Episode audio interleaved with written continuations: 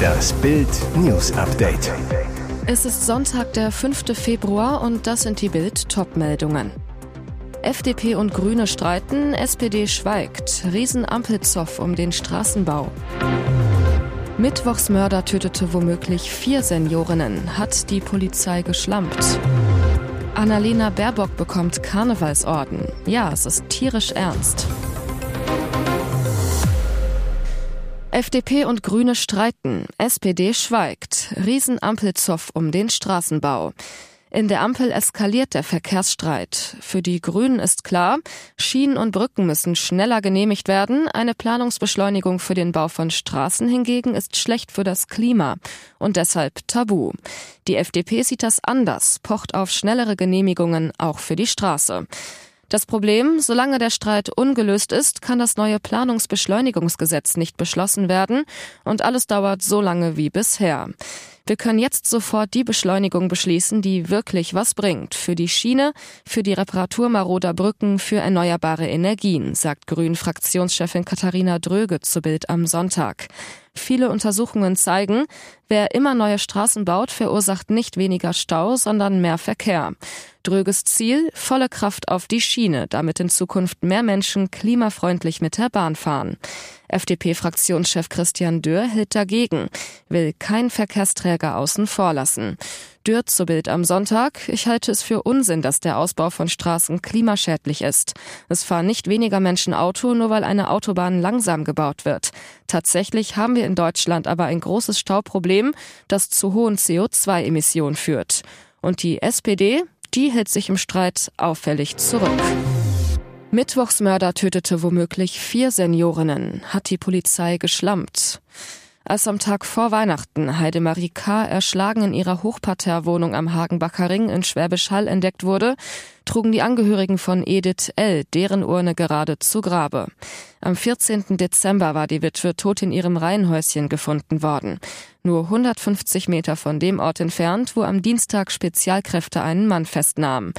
Ein Monat später soll er im nahen Michelbach Gertraute N. getötet haben. Außerdem prüft die Soko Höhe, ob er schon am 14. Oktober 2020 die Millionärin Elfriede Huchler in ihrer Wohnung am Hagenbacher Ring erschlagen hat. Die Parallelen in allen drei Fällen, die Senioren wurden alle an einem Mittwoch ermordet oder zuletzt gesehen. Am vergangenen Sonntag berichtete Bild am Sonntag über die Serienmorde.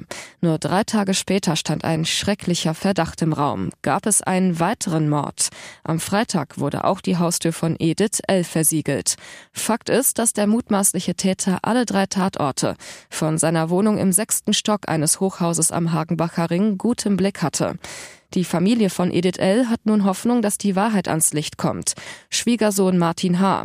Die Polizei hat uns versichert, dass man unseren Fall mit auf dem Schirm hat. Annalena Baerbock bekommt Karnevalsorden. Ja, es ist tierisch ernst. Außenministerin im Narrenkäfig. Annalena Baerbock ist neue Ritterin des Aachener Ordens, wieder den tierischen Ernst. Bei einer festlichen Karnevalssitzung in Aachen nahm die als moderne Ritterin im besten Sinne gewürdigte Politikerin am Samstag die Auszeichnung des Aachener Karnevalsvereins entgegen.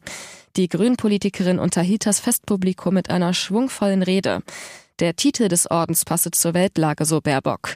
Ja, es ist tierisch ernst und dabei die Zuversicht und den Humor nicht zu verlieren sei alles andere als einfach. Immer wieder klang auch bei anderen Rednern ernste Töne durch. Ich habe lange überlegt, was meine Verkleidung angeht, sagte Baerbock. Die Verkleidung als Leopard schied aus. Sie habe Sorge gehabt, dass das Kanzleramt keine Reisegenehmigung erteile, sagte die Außenministerin mit ironischem Ton. Studentin knackt Jackpot. Erstes Mal Lotto gespielt, 48 Millionen Dollar gewonnen. In Kanada hat eine 18-jährige Studentin zum ersten Mal im Leben einen Lottoschein ausgefüllt und direkt einen Jackpot von 48 Millionen Dollar geknackt. Juliette Lamour aus Sault Ste. Marie in Ontario hatte das Lotterielos auf Vorschlag ihres Großvaters gekauft. Er sagte, du bist gerade 18 geworden, kauf dir ein Los und versuche dein Glück, sagt die Biologiestudentin. Da sie noch nie zuvor Lotto gespielt hatte, musste Lamour aus dem Lottogeschäft ihren Vater anrufen und ihn fragen, was genau zu tun sei. Laut der Lotteriegesellschaft der Provinz Ontario OLG ist Lamour die jüngste Gewinnerin eines derart großen Jackpots in der Lotteriegeschichte Kanadas. Die Studentin hatte ihr Los nicht überprüft und wurde erst hellhörig, als sie erfuhr, dass der Gewinnschein in Sault Ste. Marie gekauft worden war. Ein Kollege prüfte daraufhin den Schein über die OLG-App und Lamour konnte ihr Glück kaum fassen. Die frisch gebackene Millionärin will zunächst das Biologiestudium abschließen. Beim Investieren der Millionen zählt sie auf die Tipps ihres Vaters, der Finanzplaner ist. Und jetzt weitere wichtige Meldungen des Tages vom Bild Newsdesk. USA holen Chinas Spionageballon vom Himmel. Die USA haben den chinesischen Spionageballon vor der Ostküste abgeschossen. US-Kampfflugzeuge haben auf Anweisung von Präsident Biden den von der Volksrepublik China gestarteten und ihr gehörenden Überwachungsballon in großer Höhe über den Gewässern vor der Küste von South Carolina im amerikanischen Luftraum erfolgreich zum Absturz gebracht, teilte Lloyd Austin mit. Joe Biden habe bereits am Mittwoch, als er über den Ballon informiert worden sei, angeordnet, das Flugobjekt so schnell wie möglich abzuschießen, sagte der Präsident kurz nach dem Abschuss am Samstag vor Reportern im US-Bundesstaat Maryland.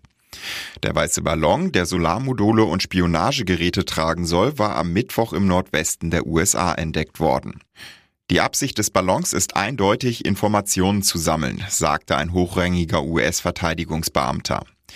China wies die Spionagevorwürfe am Samstag entschieden zurück, sprach von einem Forschungsballon, der durch höhere Gewalt vom Kurs abgekommen sei.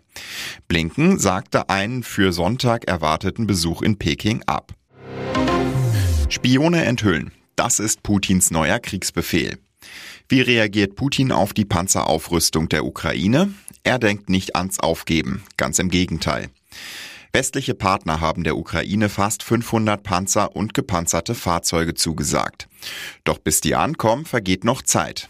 Und die will der Kriegstyrann offenbar nutzen.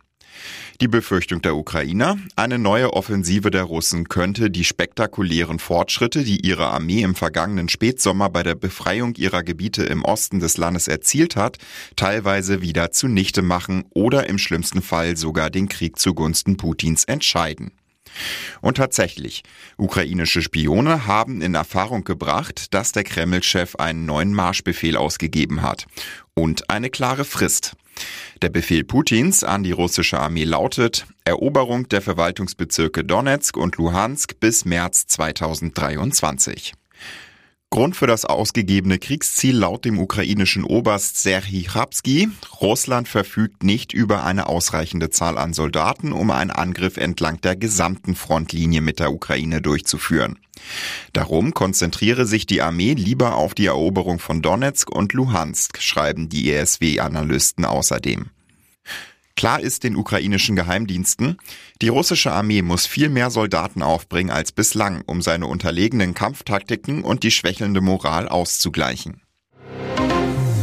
Diese Aktion ging nicht gut aus. Pietro mit Pole Dance Einlage bei DSDS. Das tat nicht nur beim Zuschauen weh.